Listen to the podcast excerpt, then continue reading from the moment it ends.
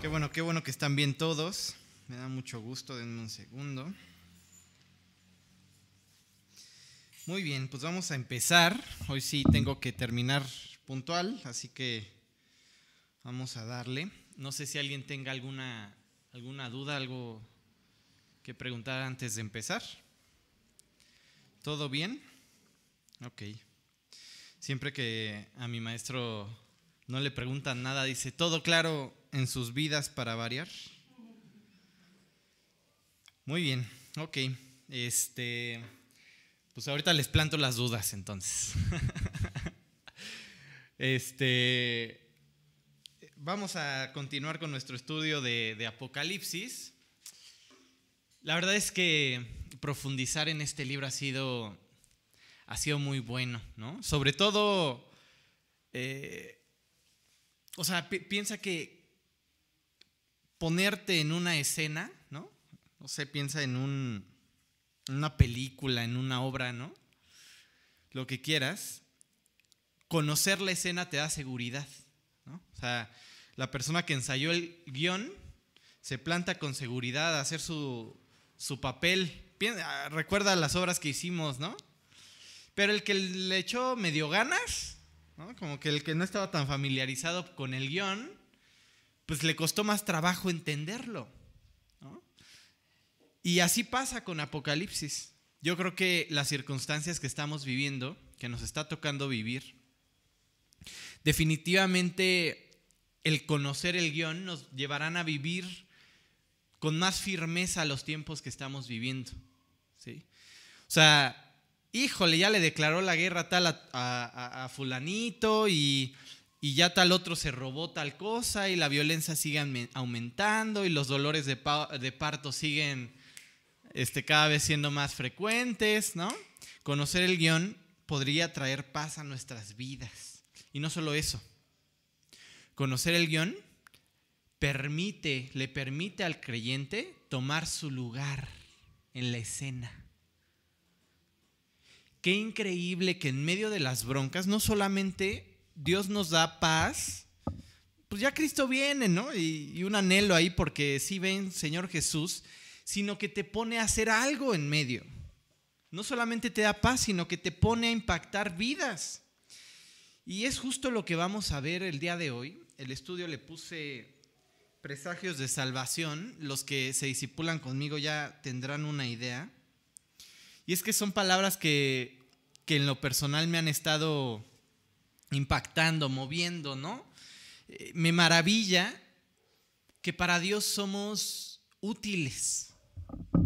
Cuando tú lees estas escenas de Job, de Zacarías, ¿no? No sé, donde Dios está en su concilio divino, y empieza este, a pedir opinión entre el concilio y de dónde vienes y esto y aquello, ¿no? Y, tú tienes a estas huestes, ¿no? Este, celestiales, cada cual con su rol.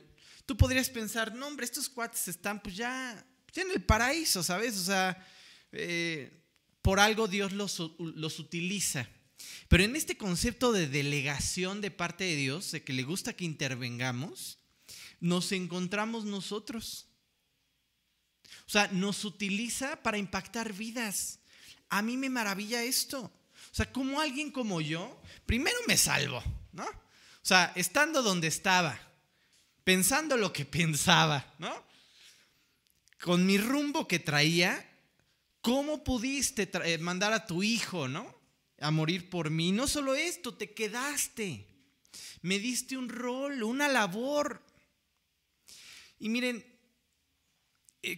quería partir de ahí porque puede impactar muchas vidas. Yo les he estado repitiendo ahí en el discipulado cómo, cómo podemos llegar a ser de tropiezo o de avivamiento a las personas que están a nuestro alrededor.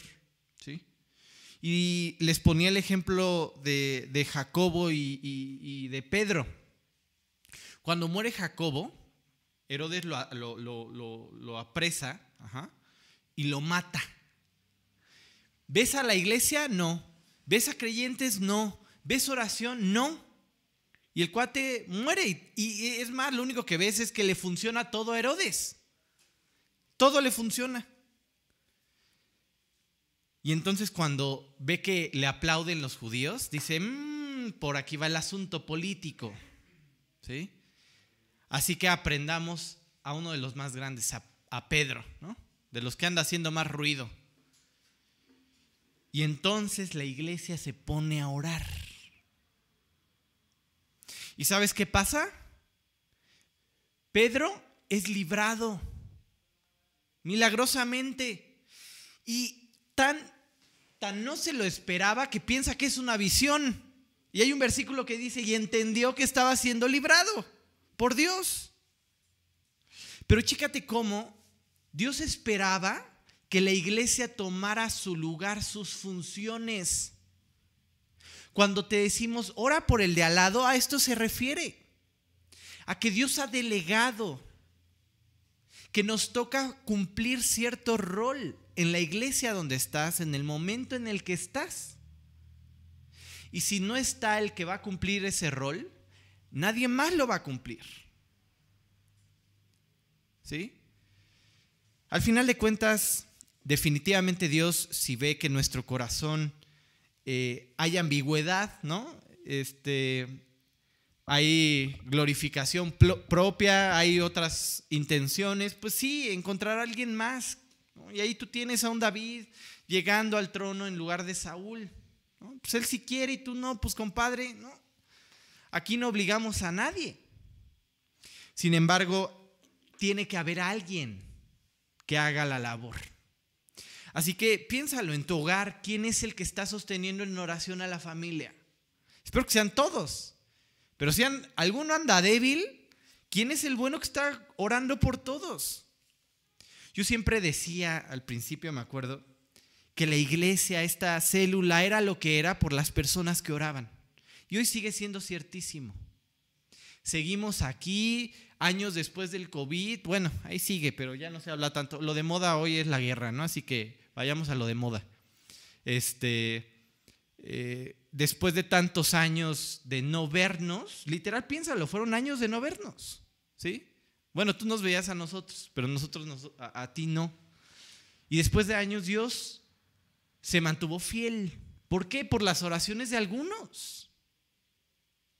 Así que, qué asombro que podamos partir diciéndote, toma tu lugar en tu familia, en tu matrimonio, como papá, y empieza a ser ese varón que empieza a impactar vidas, ¿sí? Si se acuerdan, en el último estudio nos quedamos con un Juan tratando de alentar a la iglesia diciéndoles, oigan, compadres, no son los únicos que andan sufriendo. Pero así como compartimos las dificultades, también compartimos la paciencia en Cristo. La frasecita en el original dice que eh, somos copartícipes de las tribulaciones, paciencia y fe en Jesucristo. O sea, todo se junta para hacer un propósito, ¿sí? Para nuestras vidas. Y esto lo descubrió Juan no porque tuviera algo especial en su corazón. O sea, no había nada especial en su corazón, de verdad. Solamente un corazón que se enfocó en lo que tenía, en lo espiritual.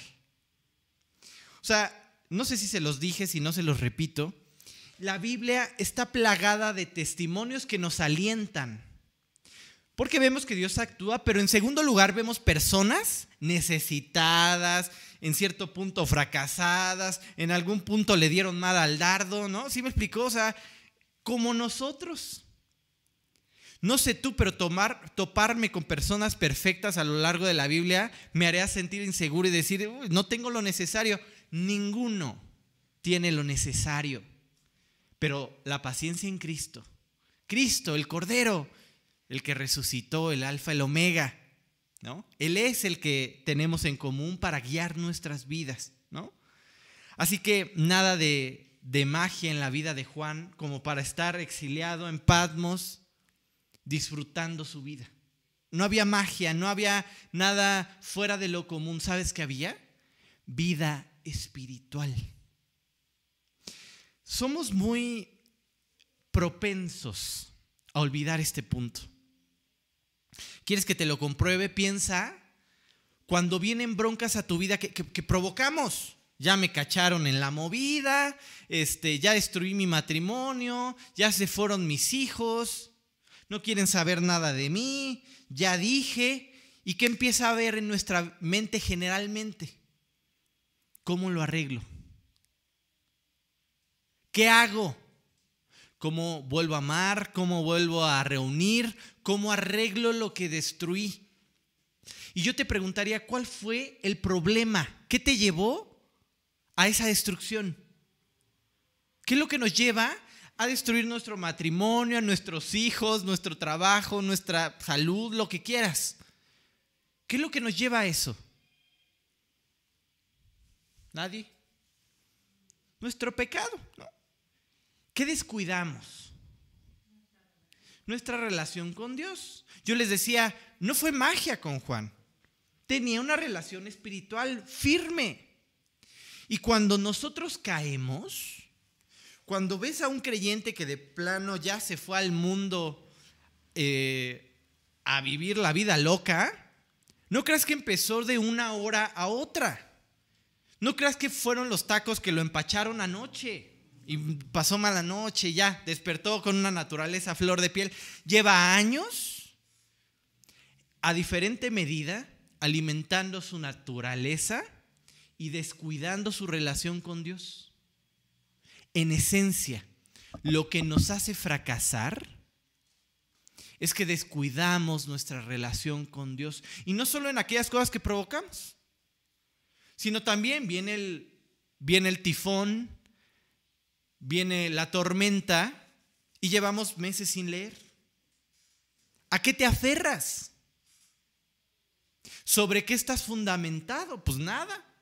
Construiste tu casa sobre la arena y viene el Wadi, ¿no se acuerdan de esa corriente de agua en el desierto? Que se lleva la casa. Y, ah, caray, pero si voy a mis estudios. Ser creyente no es solo ir a estudios.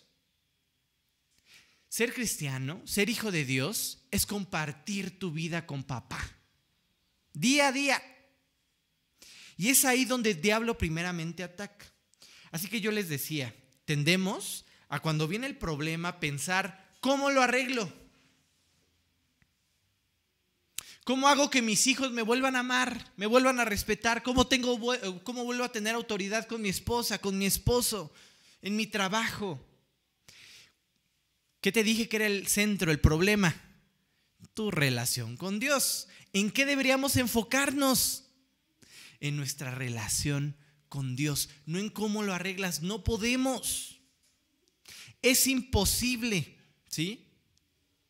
Tenemos que enfocarnos en nuestra vida espiritual. Los problemas son un llamado de Dios para estrechar nuestra relación con Él no para encontrarle solución a tu vida. Ese no es el meollo, ese no es el asunto. Si te esfuerzas en tratar de corregirlo en tus manos, con tus fuerzas, verás cómo se vuelve a destruir una y otra y otra vez. Tengo ahí algún ejemplo, ¿no? Este, de alguna persona que tiene problemas ahí ya medio mentales y lo que quieras pero esta familia como que ha puesto mucho su fe en esto, en psicólogos, en, la ciencia, ¿no?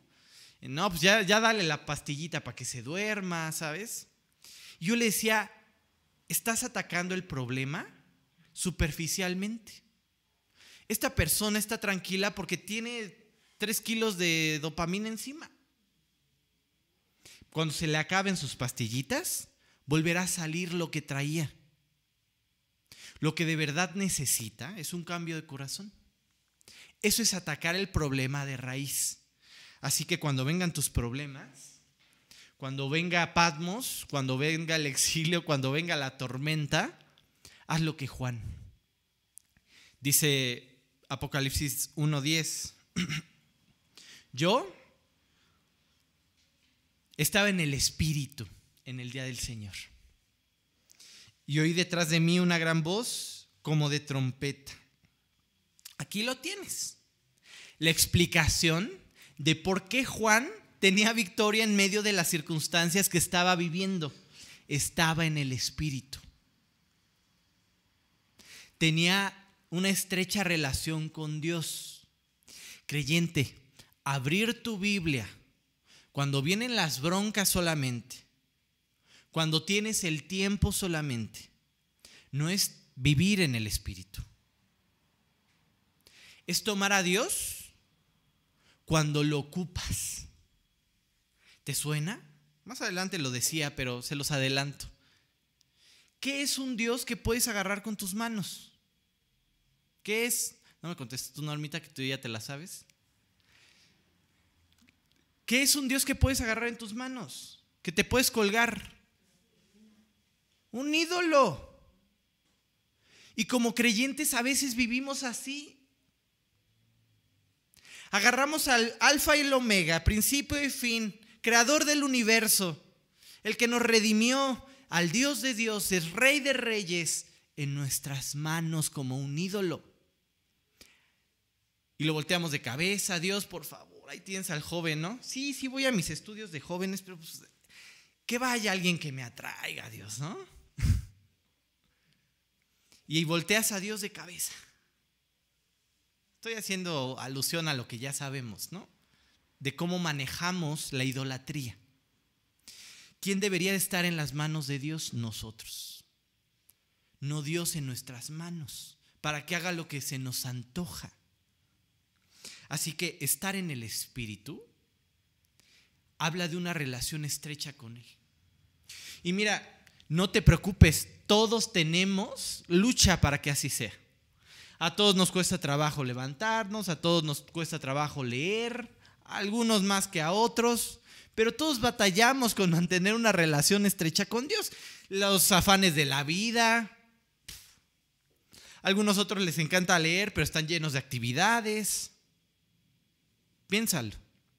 A diferente medida. Pero esto es algo que tenemos que ejercitar. ¿Por qué? Porque simplemente de esto depende nuestra vida. Nuestra vida depende de cuánto nos exponemos a Cristo a través de su palabra. Siempre les he dicho, cuando yo me bronqueo, en mi caso, ando, ando con poca paciencia en el periférico, no sé, es porque ese día no le presté atención a mi vida espiritual. Piénsalo ahora tú en tus casos. Es lo que realmente sucede. Tenemos una naturaleza libre, suelta, ¿sí? Pero hay algún fruto, hay muchos frutos de estar en el Espíritu, de enfocarte en esto. Obviamente empiezas a dejar de cargar, pero hay una gran revelación de parte de Dios. Hay algo que Juan le llama el día de Dios. ¿Sí? El día de Dios ¿Y qué lo llevó a ese día del Señor? Estar en el Espíritu. A una manifestación gloriosa de todo lo que Dios es. Y empieza a hablar de Cristo y de su manifestación y de lo que Él es. ¿Y sabes qué lo puso en esa posición? De poder transmitir a otros el mensaje, de poder ser de impacto a los que están a un lado, andar en el Espíritu. Porque si andamos en el Espíritu, no satisfacemos los deseos de la carne. No hacemos que crezca. ¿Sí? Esta es la condición fundamental para todo creyente. ¿No estás disfrutando tu vida? ¿Estás frustrado por cargar todo lo que está viniendo?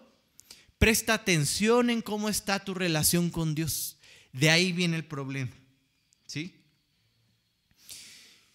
Y entonces tienes a un Juan que alcanza su propósito en Dios estando en el Espíritu. Y es que hay algo clarísimo. Dios tiene un plan para tu vida.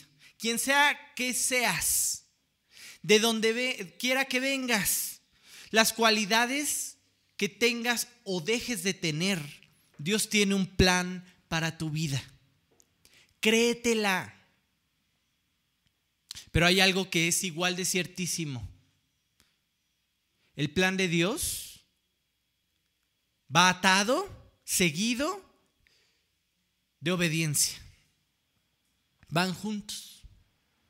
¿Qué es lo que manifiesta en tu vida los propósitos de Dios? La obediencia.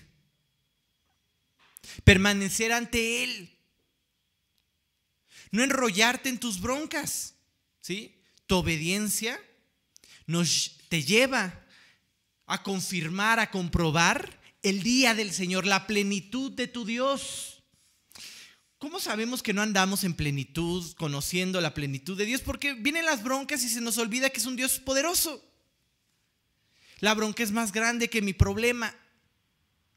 De pronto comenzamos a, a planear planes B, C, D, y se nos olvida que Dios está ahí para nosotros.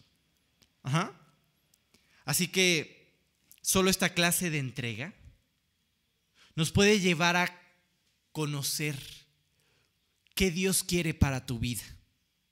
Lo que les decía al principio, un Dios maravilloso que no solamente tiene como objetivo llevarte al cielo después de salvarte, sino utilizar tu vida. Hoy ya formas parte de la nómina. Ya tienes un rol en medio de tu familia, de tu matrimonio, de donde sea que Dios te haya puesto, pero tú ya tienes un rol. Y es esa clase de entrega la que te puede llevar a conocerlo. ¿Sí? Ok. Hay una gran importancia en que dejemos que el día del Señor se manifieste en nuestras vidas, en andar en el Espíritu. Y es que tú y yo, dice la Biblia, somos cartas escritas para ser enviadas por todo el mundo. Hoy voy a hablarte de algo que está afectando horriblemente las familias. Mal testimonio. ¿Por qué tus hijos, por qué mis hijos se van a acercar a un Dios que no conocieron en casa? que les falló, entre comillas, ahorita te explico por qué entre comillas, en lo fundamental, papá y mamá ya no están juntos. Les platicaba de aquella historia de una niña que pedía oración, que mi papá ya no tome tanto para que sea mejor papá. Ver cómo el diablo comienza a afectar tu testimonio y el mío para hacer tropezar a los que vienen a un lado. Porque tú y yo, creyente, somos cartas escritas en piel que le anuncian al mundo a Cristo o cómo vivir sin Él. Dice Apocalipsis 1.11, vuelve a referirse ahora específicamente al Hijo, como el alfa y la omega, el primero y el último. Escribe en un libro lo que ves Necesito que lo transmitas, Juan. Estás en el Espíritu, estás en la plena revelación de un Dios que está controlando tu vida y los momentos que estás viviendo. Ahora escribe lo que ves y envíalo a las siete iglesias que están en Asia, a Éfeso, a Esmirna, a Pérgamo, a Teatira, a Sardis, a Filadelfia y la Odisea. ¿Sí? quiero que anuncies algo por mí. Juan empieza a cumplir su rol porque estaba en el Espíritu. Anuncia algo por mí a las iglesias. Cuando ves el número 7, habla de perfección, de, unidad, de, de completo. Así que obviamente se está refiriendo también a cada uno de nosotros. Escribe lo que escuchas, escribe lo que ves y mándalo. La invitación para un creyente es a no enrollarse en su propia vida y ya. El propósito de estar en el Espíritu no es para que ya no te bronques con la esposa, ya no te bronques con los hijos, disfrutes tu día a día, tu trabajo, tu ministerio, encuentres tu posición, sino que bendigas a otros. Que seas una carta escrita que impacte a la iglesia en donde Dios te puso. Lo maravilloso de esto es que no depende de nosotros. ¿Qué hizo Juan? Solo estar en el Espíritu. ¿Qué nos corresponde para que Dios nos utilice? Solo estar en el Espíritu. Dice segunda de Pedro 1.21. 1.21 dice, porque nunca la profecía fue traída por voluntad humana, sino que los santos hombres de Dios hablaron siendo inspirados por el Espíritu Santo.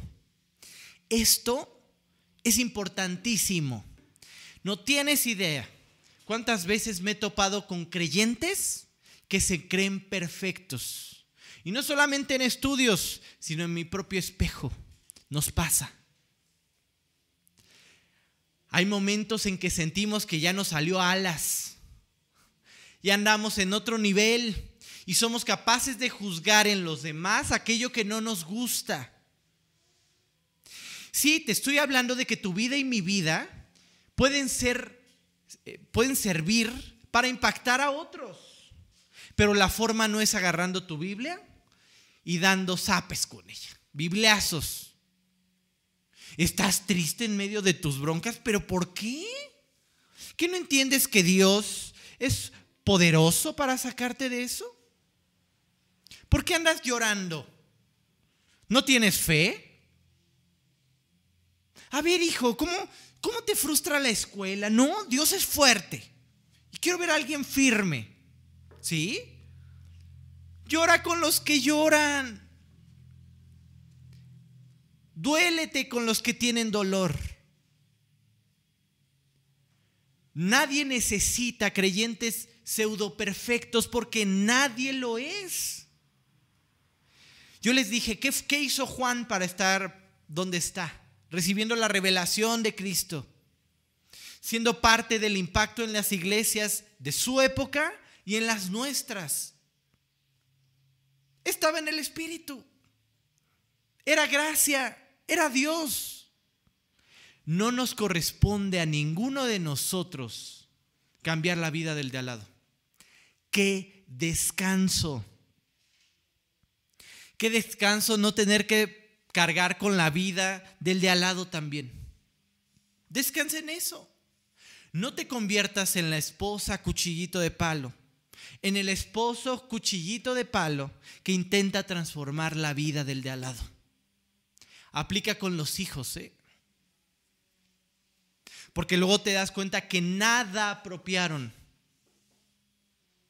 Que todo era porque mamá y papá obligaban pero no desarrollaron una conciencia propia. Y es que así no cambia uno. ¿Cómo cambia uno? Estando en el Espíritu. Ofrécele a, tu, a, la gente que te rodea, no un juez, no, sino una carta clara, bien redactada, de lo que Dios es y puede hacer. ¿Sí? Nadie necesita un juez en, al para juzgarlo todo el tiempo. Y cuánto dolor, cuánto descanso puede traer esto a nuestras vidas. Hijos, no puedes cambiar a tus padres. No puedes hacerlo. Se andan bronqueando, intentas transformarlos, no puedes. Te tengo noticias. No arreglaste nada. No arreglas nada. ¿Quién es el que arregla de raíz? Dios. ¿Tú y yo podemos? ¿Tenemos ese don? Ninguno de nosotros. Todo lo que pretendas arreglar en tus, en tus fuerzas se volverá a destruir. Una y otra vez. ¿Sí? Así que Dios quiere convertir nuestras vidas en presagio de Cristo. El estudio se llama Presagios de Salvación. Chécate este versículo, dice Zacarías 3, 8. Recuerda todo este asunto de la reconstrucción, ya regresamos de Babilonia, tenemos años sin leer, sin acercarnos, sin orar, ¿no? Estoy haciendo una referencia a cómo podríamos estar nosotros o algunos. Llevamos años sin preocuparnos por qué ofrendar, por el templo, por agradar a Dios. Es más, hasta ciertas cosas de la cosmovisión babilónica ya se nos pegaron, así que pues, tal vez traigo mis ídolos en las bolsas. y en medio de un asunto tan grave como, como no tener nación, algunos deciden estar en el Espíritu. Algunos como, como Josué, Josué el sacerdote, en obediencia. En obediencia decide buscar a Dios de todo su corazón. Se presenta delante de Él con vestiduras viles, así como estamos todos, pero en la presencia de Dios, donde Él puede transformar esas vestiduras viles en vestidos de seda. Y eso es lo que hace en la historia. Así que dice Zacarías 3:8, oye ahora, oh Josué, sumo sacerdote, tú y tus amigos que se sientan delante de ti, porque son hombres que son una señal, un presagio. He aquí, traeré a mi siervo el vástago. Dos cosas que quiero enfatizar, muchas habría que enfatizar de este versículo. La primera, hay gente delante de Josué, porque él decidió creer. Todos queremos hijos pastores, ¿eh?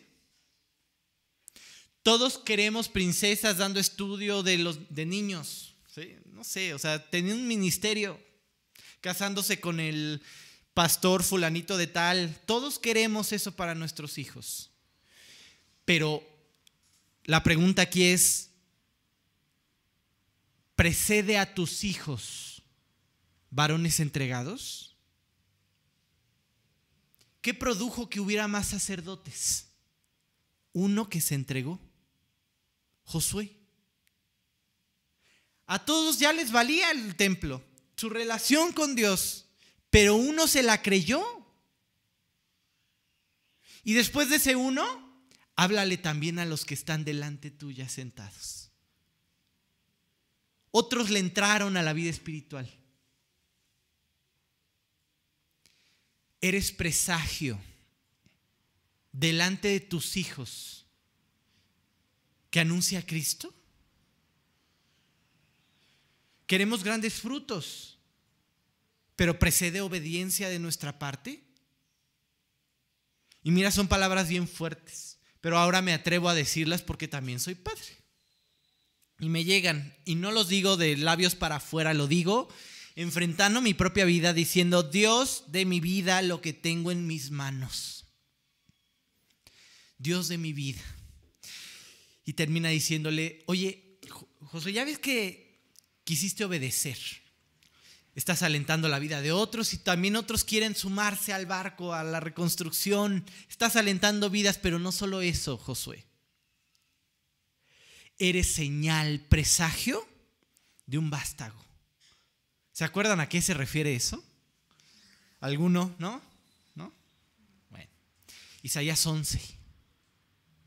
¿Se acuerdan de, ese, de esa rama que saldrá del tronco de Isaí? Un vástago retoñará. Tú tienes esta vid que no dio fruto. Yo les explicaba en algún estudio cómo la vid comienza a envejecer y su tronco se empieza a endurecer. Y la savia ya no, ya no fluye a las ramas. Y saben lo, lo que se hace es, es cortado y de donde es cortado brota un nuevo vástago, un nuevo retoño. En algún lugar en Capernaum se habla así de Cristo, ya después lo vemos si quieren. Pero el asunto aquí es que lo que le está diciendo a Josué es Josué, necesito que el Mesías venga de una línea sacerdotal también. Ahorita no hay sacerdotes, Josué. Así que tú estás preparando el camino que apunta al Mesías. Viene nuestro Salvador y está siendo parte de esa historia. Piensa todos los que lo fueron, Esther, Ruth, que son parte de la historia, siendo presagio de lo que vendría, señal, un camino de salvación. Sus vidas sirvieron para apuntar a una sola cosa, a un solo asunto, a la salvación, a Cristo. Ese es el propósito de nuestras vidas. Cuando yo les ponía en el título Presagios de Salvación, se refiere a eso. Ser personas que anuncien con su vida al Cristo, al Mesías, su salvación. Porque al final de cuentas, esto es lo que arregla vidas. Piensa en aquella par de amigas que se saben la historia trágica de la vecina y no, y ya la dejó el esposo, ¿no? Las dos salvas. Y te lo digo porque conozco historias así, ¿no? Y ya la dejó el esposo y no vieras cómo le fue y la tal no pueden tener bebés y tal, ay sí, pobre, pobre. Y ya le dije que, que pues sí, que se acerca a Dios y que, que pues que si Dios lo tiene para ella, pues va a venir. ¿Arreglaste algo? No, va a seguir con sus broncas. ¿Cómo se arreglan las cosas, creyente? ¿Cómo se arregló tu vida? Olvida esa frase. ¿Cómo tuviste vida? Andábamos como muertos y nos topamos con Cristo. Nos arregló la vida, las buenas intenciones del de al lado que el de al lado se doliera por lo que estamos viviendo. No arregla vidas, sigues con tus broncas. Preséntales a Cristo por el amor de Dios. Llévalos a la salvación. Eres presagio de eso. No basta con darles una idea y decir, pues acércate a Dios. Y me he topado con frases, pues hasta eso en su religión, pues sí dice que se acerca a Dios. ¿Y una religión salva? No salva y lo sabes. Háblale de Cristo. Si no le estás condenando a vivir en sus mismos rollos una y otra vez, porque la solución es Cristo. Y seguirá cavándose pocitos que se llenarán de gusanos una y otra vez. No le des píldoras para que hoy viva bien. No le des anestésicos para que hoy se sienta más tranquilo. No, dale algo que cambie su eternidad. Toma tu lugar. Toma tu lugar, tu rol. Apunta al cordero. ¿Sí? Y la historia sigue en Apocalipsis. Él estando en el Espíritu, escribe algo para las iglesias. Plenitud 7 nos está hablando a todos, por supuesto. Está haciendo un mensaje para impactar vidas, para impactar a otros. ¿Sí? Y de pronto dice, me volví para ver la voz que hablaba conmigo. Y vuelto, vi siete eh, candeleros de oro. ¿Saben algo? Aquí hay algo bien interesante. ¿Cómo que te volviste y viste una voz? ¿Las voces se ven? Ya hablamos de eso en algún otro estudio. De cómo eh, eh, tocábamos el tema de, Samuel, ¿no? De cómo ven a alguien, ¿no? O sea, sí habla de que está escuchando, pero está viendo a alguien, ¿sí? Y veíamos cómo esto se refiere a Cristo. Cristo le está hablando detrás, está con una voz estruendosa, magnificente, hablándole a su vida. Y él voltea y dice, ves siete candelabros, ¿no? candeleros. Lo primero que quiero introducir es que estos siete eh, candeleros, no tenemos que esforzarnos mucho porque más adelante nos dice a qué se refieren. Gracias Juan, ¿no? hazlo más seguido. Este, el versículo 20 dice de, de Apocalipsis 1:20. Dice, el misterio de las siete estrellas que has visto en mi diestra y de los siete candeleros de oro. Las siete estrellas son los ángeles de las siete iglesias. Y los siete candeleros, ya llegaremos a esto. Solo quiero que prestes atención al final. Y los siete candeleros que has visto son las siete iglesias. iglesias. Tenemos un par de cosas que aclarar aquí. ¿Para qué, ¿Para qué ocupas un candelero? Para alumbrar. ¿Cuándo se ocupa? Cuando hay oscuridad. Tenemos estas dos afirmaciones. Hay oscuridad. ¿Cómo ves el mundo, Juan? No, hombre, ¿vieras? Ya hay hasta carros voladores y te entregan tu pedido en un solo día y No, hombre, vieras la ciencia y la medicina cómo ha avanzado. No, hombre, nos aventamos una vacuna en cuatro meses. No, no, no, no. ¿Vieras todo esto? Resplandece. ¿Qué te diría Juan? Compadre, está en oscuridad completa. No se ve. Por eso necesitas una lucecita, lugnias en griego. Ajá. Porque hay una oscuridad marcada. Dice Juan 1.9, aquella luz verdadera que alumbra a todo hombre venía a este mundo. El mismo Juan diciéndote, así veo el mundo y así veo a Cristo. ¿Quién es la luz? ¿Quién es mi esperanza? El mundo, sus avances, mi presidente, el Senado. Y mira, te pongo cosas por los que incluso creyentes podrían bronquearse. La vacuna, no tenerla. Ser hombre, ser mujer.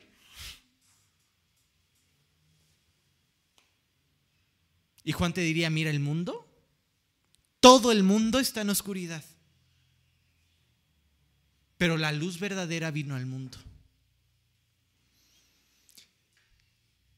¿Cómo podremos convertirnos en, varones de presagio que apunten a Cristo?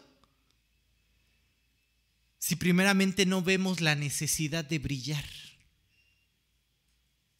Si nos sentimos en un mundo completo. ¿Cuáles broncas? ¿No? ¿Problemas? Si aún no te has desencantado del mundo, esta es una invitación para que lo hagas. No hay mucho que obtener ahí. Está oscuro, está a oscuras y cada vez más marcadas, ¿sí? Lo único que podemos esperar del mundo es oscuridad y más oscuridad. Hasta en las buenas intenciones, créeme.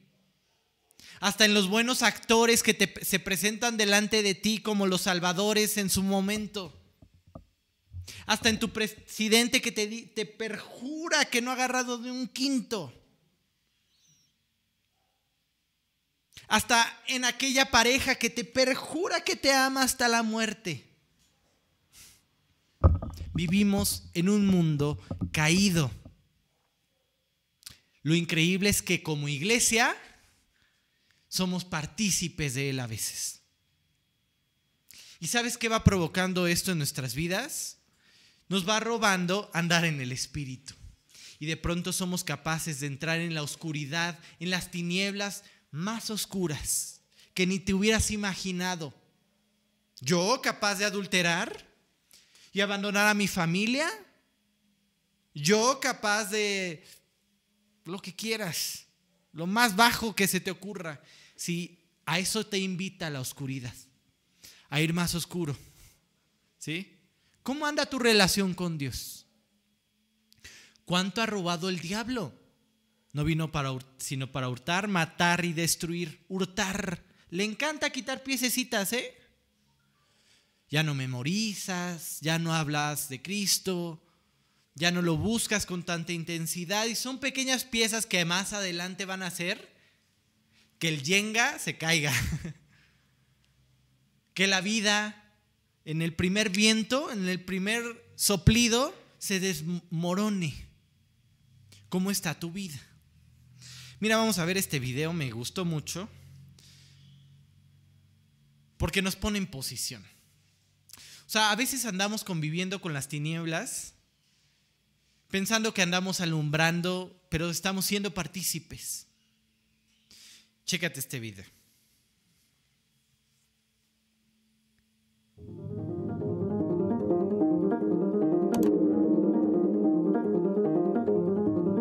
Iniciar el día con la alarma, quedarse dormido escuchando la calma, rutas que buscar en la aplicación Google, pláticas de grupos en WhatsApp, difusores, defensores, influyentes, creadores, lo que debes hacer para que tu vida se prolongue. Titulares en BuzzFeed, cambios climáticos, buscar respuestas en Google, observando bailarines en TikTok gas lacrimógeno aplacando multitudes, comida orgánica empaquetada, la gran mancha de basura en el Pacífico, el reto de los 10 años, dos pasos esenciales para lograr balance en la vida. Sneakers de 30 mil dólares, maestros robóticos, el vestido de maternidad de Kim Kardashian, tres hábitos para garantizar el éxito, generación X, generación Y, generación Z, generación Alpha, 4G, 5G, 6G, AI, BR, 360. Farmacias de autoservicio, pastillas para dormir, pastillas para despertar, pastillas para contrarrestar las pastillas que acabas de tomar. Entregas en el mismo día, mensajes en los anuncios, lucir tu riqueza, posar para tu foto. Cuatro cosas importantes para estar más saludable. La izquierda, la derecha, osos polares sobre el hielo derritiéndose. Alexa, ¿cuál es el sentido de la vida? Fibra óptica, carros sin conductor, agujeros en el ozono, poblando Marte, subiendo fotos de tu mejor día en Insta, Twitter, Snapchat, Meta. Cinco trucos para mejorar tu vida. Imagen falsa, noticias falsas, los días más grises, cancelado, culpable hasta que se pruebe. Netflix, Prime, YouTube TV, HBO, Crunchyroll, video de un atardecer. Pánico del Viernes Negro, basura espacial alrededor del planeta, alza de precios, hospitales en crisis. Seis consejos para tomar mejores decisiones. Siete formas para garantizar el descanso. Un incremento de desesperación. Ocho métodos que te ayuden a preocuparte menos. ¿Dónde quedo en todo esto? Nueve secretos para reducir el estrés en búsqueda de mi ser entre la maleza moderna. Diez consejos para tener el mejor año, para aumentar la felicidad, para hallar lo que buscas, tratando de hallar mi paz, tratando de reencontrarme, tratando de ser alguien más, haciendo lo que el mundo espera de mí. Soy aceptado, soy seguido, soy difundido, soy tendencia. La vida sin fin en este reino de abundancia. Entonces, ¿por qué me siento tan vacío? de tantos avances. Y tampoco nunca antes habríamos podido hablar de un mundo tan vacío. Hoy más que nunca hay guerra entre personas. Hombre y mujer ya no se soportan. El pobre y el rico, el que tiene una ideología, el que no, el que está vacunado y el que no. Esto es división, oscuridad, sin sentido.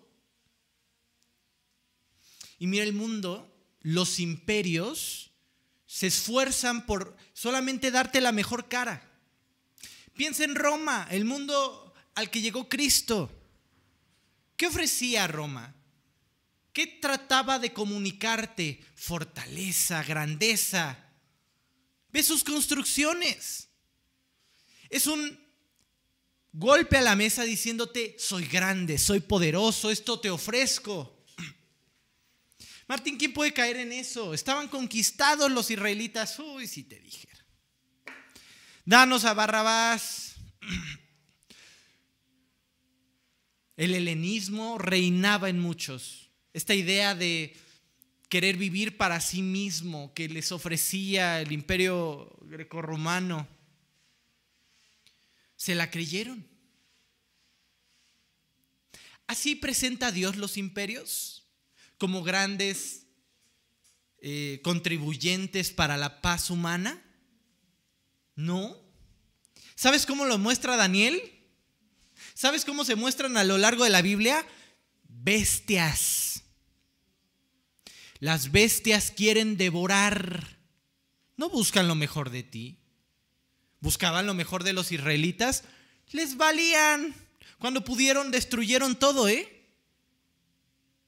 Mataron a los que pudieron. Piensa en Egipto. ¿Les importaban los israelitas?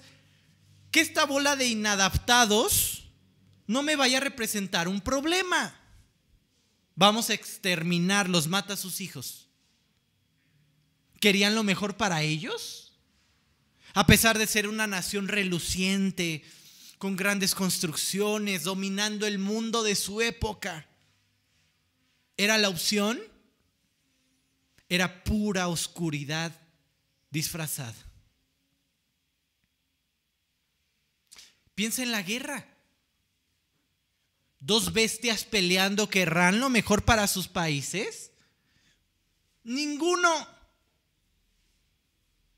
Solo uno sufre y el otro es el opresor. Y no, hay gente muriendo en ambos lados. Porque hay dos bestias queriéndose devorar y les vale. ¿Quién es el afectado? Cuando tú escuchas ahí, no hombre, que ya nada más eh, este, aceptan rublos y que... ¿Quién es el afectado? ¿Putin? ¿No? ¿El Zelensky? No, ¿eh? Ellos siguen con sus cuentas de banco normales, ¿eh? ¿Sabes quién? El que puso su negocio y tuvo que cerrarlo. Ya no tiene para alimentar a su familia. Al final sufrimos nosotros, pero estamos embelesados por lo que nos ofrece el mundo, las noticias, todo a nuestro alrededor y la lámpara. Las siete iglesias en medio de la oscuridad dejan de brillar. Y somos parte de la corriente. Martín, ¿por qué te atreves a hacer esa clase de afirmación tan fuerte? Porque he visto creyentes que han abandonado su fe en Cristo porque otro no está vacunado.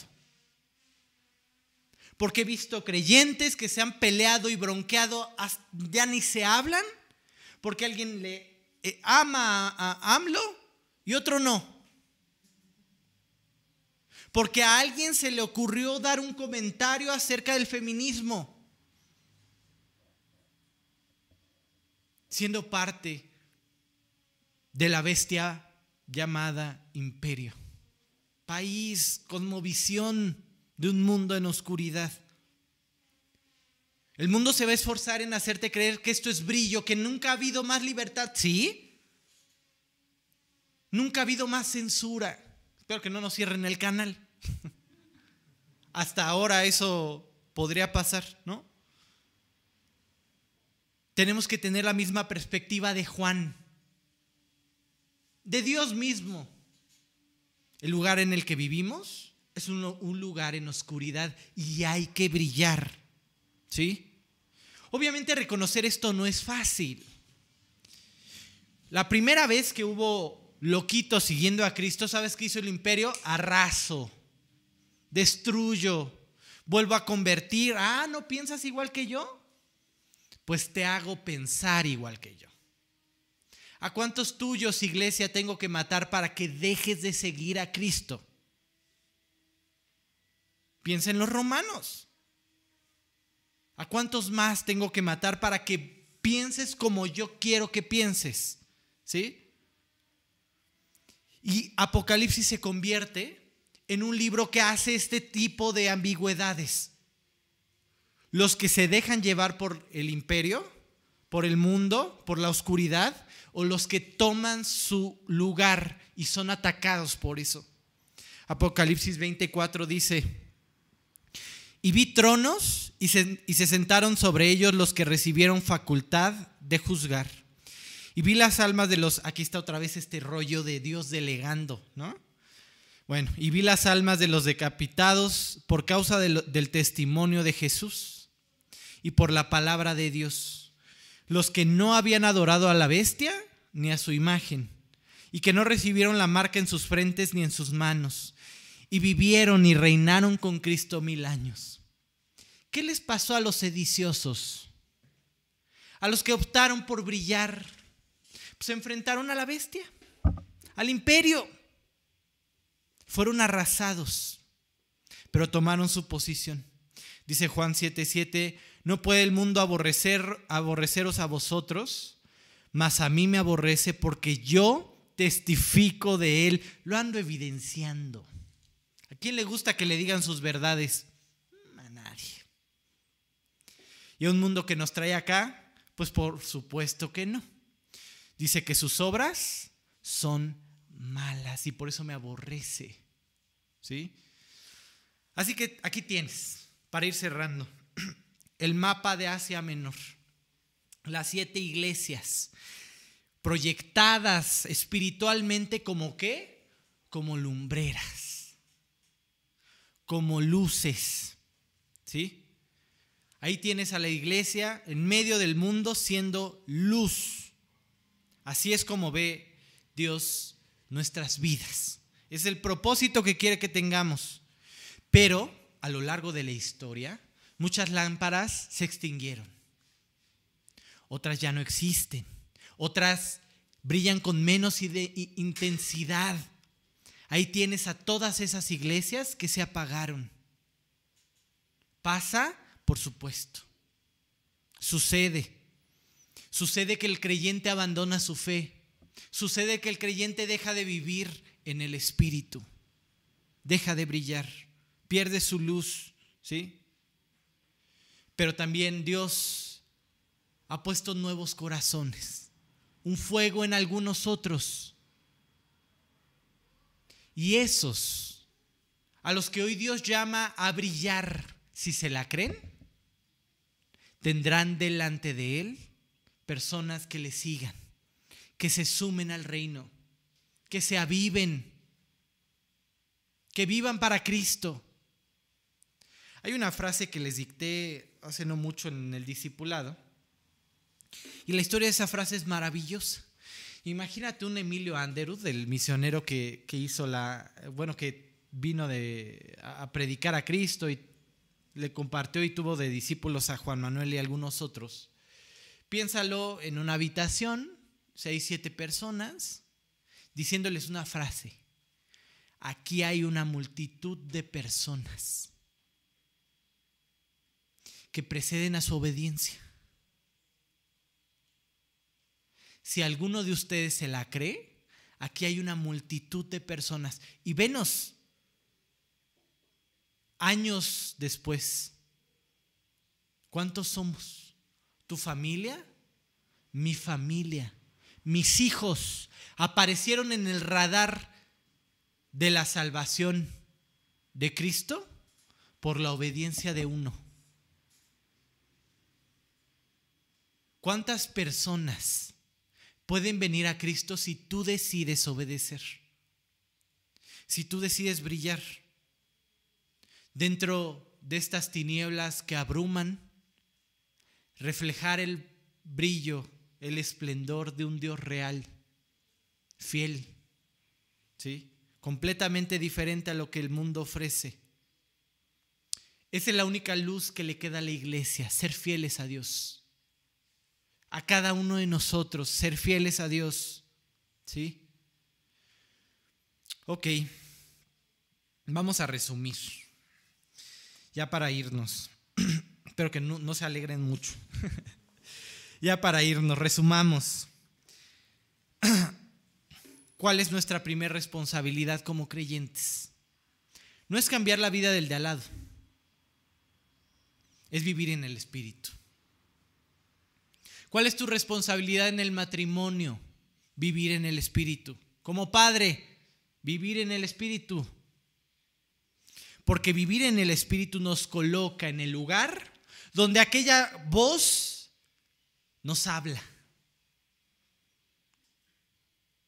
Aquella voz que tocó en su momento a tu corazón y te dijo, ábreme, quiero transformar tu vida. Hoy hablándote para utilizarte, para utilizar tu vida. ¿Sí? Y no solo eso, sino que tomes tu lugar en la escena. En el momento que te está tocando vivir, sé luz. Desencántate de las tinieblas. No traerán mucho, nada. Traerán más tinieblas. ¿Sí? Y entonces conviértete en un varón de presagio. Que tu vida apunte a Cristo. Al final, en el siguiente versículo, Juan lo aclara también. Tiene siete lámparas, tiene siete luces que alumbran un mundo en oscuridad. Hasta ahí vamos bien, pero hay alguien al centro. No obedecen a sus antojos, no obedecen a su filosofía, no obedecen a su forma de, de pensar. ¿Sabes alrededor de qué giran esas luces? Dice el versículo 13. Apocalipsis 1:13, en medio de los siete candeleros a uno semejante al Hijo del Hombre. Y les puse ahí Cristo está en medio de estos siete candeleros. Cristo está en medio de tu vida. Giras alrededor de lo que Dios es, de lo que Cristo es. ¿Qué te motiva cada mañana? ¿Qué buscas con, con cada intención que tienes? Con cada lucha que quieres ganar a tu esposa, a tus hijos, en tu trabajo. ¿Qué esperas? ¿Apuntas al centro que es Cristo? ¿O hacia tus intenciones? Esto puede transformar tu vida, ¿sí? Pues muy bien. Qué gran responsabilidad, pero de nuevo, lo único que Dios nos pide es obediencia. O sea, de verdad me queda muy claro que ninguno de nosotros es capaz de brillar por sí solo. Nadie tiene luz propia. Solamente reflejamos la que dejamos que fluya en nuestras vidas a través de Cristo. ¿Sí? Por eso brillas, por eso brillamos, por eso tus hijos podrán tener una esperanza de voltear a ver a Cristo. Yo les decía, eh, creo que en el estudio pasado, ni siquiera el vivir al 100% para Cristo determina que tus hijos vivan para Cristo, porque al final deciden ellos. Pero si les muestras pura oscuridad, les estás ahorrando el tiempo de decidir. ¿Sí? Así que vivamos para Cristo de todo nuestro corazón porque nos conviene. Eso de descansar y tener paz que sobrepasa todo entendimiento es invaluable. ¿eh? Y sobre todo porque viene, viene gente detrás de nosotros que necesita un camino claro al cual seguir. No sé si alguno de los que nos esté viendo, a la hora de escuchar que Cristo quiere ser el centro de tu vida, les cause ruido. ¿no? Estamos acostumbrados como seres humanos a tomar nuestras propias, decisiones y hacer lo que se nos antoja hacer, ser el centro de nuestra vida. Nos gusta, es lo que sabemos hacer. Pero sin duda alguna y por experiencia propia te puedo decir, esto trae fracaso tras fracaso, oscuridad tras oscuridad. Así que hoy es una clara invitación de esa voz como estruendo que toca la puerta y hoy te dice, ábreme, vengo a hacer las paces contigo. ¿Se acuerdan que les platicaba que en el antiguo cercano oriente utilizaban esta forma de reconciliación. No nos podemos ni ver, pero cuando te perdono, me echo un taquito contigo. Cenamos juntos, comemos juntos. Y es la forma de decirte que aquello tan valioso como la comida en mi momento, lo estoy compartiendo contigo porque te perdoné todo. Y hoy Cristo está tocando a la puerta para reconciliarse contigo para decirte, quiero compartir tu vida entera. Y que te quede claro que ya no hay nada más que nos separe, porque abrí el camino. Así que empezaré con una oración en la cual tú puedas abrirle la puerta a Cristo. Escuchar esa voz y voltear. Qué maravilla, ¿no? Que Juan escuchó la voz como estruendo y volteó. ¿Cuántos de nosotros la escuchamos constantemente, fuertemente y no volteamos? Ni aunque nos esté llevando el tren. Qué maravilla poder tener ese corazón que hoy le queda claro. Voltea a ver a Cristo. Te habla. Así que a ti, si a ti te quedó claro, oremos para que Cristo transforme nuestra vida y nos convierta en varones de presagio. Que ahora seamos ese, esa persona que apunta a los pies de Cristo a otros. Pues vamos a orar. Dios, cuántas gracias, Padre, por, por hoy dejarme claro algo, Dios. Estoy en oscuridad. No hay luz en este mundo. Y lo he comprobado constantemente, Dios, con mis frustraciones, con mis pensamientos, con mis intenciones, con mi esfuerzo en vano no he dejado de comprobar que no hay nada en mí, Dios, que me pueda sacar del caos en el que estoy. Hoy me ha quedado claro, Dios, que han sido mis decisiones lo que me ha llevado hasta este punto. Que he pecado en contra de ti, que he hecho lo malo delante tuya. Pero también he entendido algo maravilloso y es que tú me amaste hace más de dos mil años y lo demostraste. Tú me has amado desde la creación y lo manifestaste en la cruz a través de tu, de, tu Hijo. Hoy quiero aceptar ese pago que diste por mí, aquello que yo merecía pagar, que fue consumado por Cristo.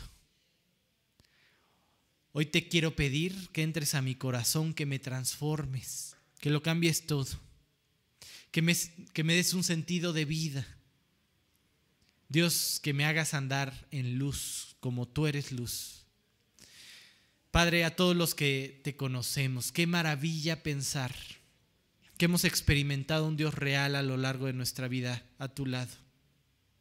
No permitas, Dios, que se nos olvide que tú tienes un propósito para cada uno y que las respuestas a nuestros eh, problemas, a nuestras dificultades, Dios, no está en un mundo en oscuridad, están en ti, de rodillas delante de ti, así como empezó todo, recibiéndote en nuestro corazón, abriéndote la puerta, humillados delante de tuya Así continúa nuestra vida, Dios. Llévanos a, Padre, ser varones de presagio, que apunten hacia Cristo, que no solamente se conformen con dolerse con el de al lado, sino llevarlo a la única solución viable en sus vidas, duradera, eterna, que es Cristo. Gracias por permitirnos ser parte del reino. Y Dios, gracias por este estudio, gracias por esta célula lava nuestro corazón, si hay alguna intención equivocada, si hay algo extraño en nuestro corazón, quítalo Dios, triunfa sobre nuestra naturaleza y vuélvenos a ti. Todo esto solamente, Padre, por Cristo Jesús y para tu gloria. Amén. Pues muy bien. No sé si alguien tenga alguna duda o algo. Apagué. ¿Todo bien? ¿Seguros? Ok, bueno. Pues que Dios los bendiga, les mando un fuerte abrazo, igual a los que nos siguen eh, a través de nuestras redes y a buscar a Dios con todo nuestro corazón, a vivir en el Espíritu. Que Dios los bendiga.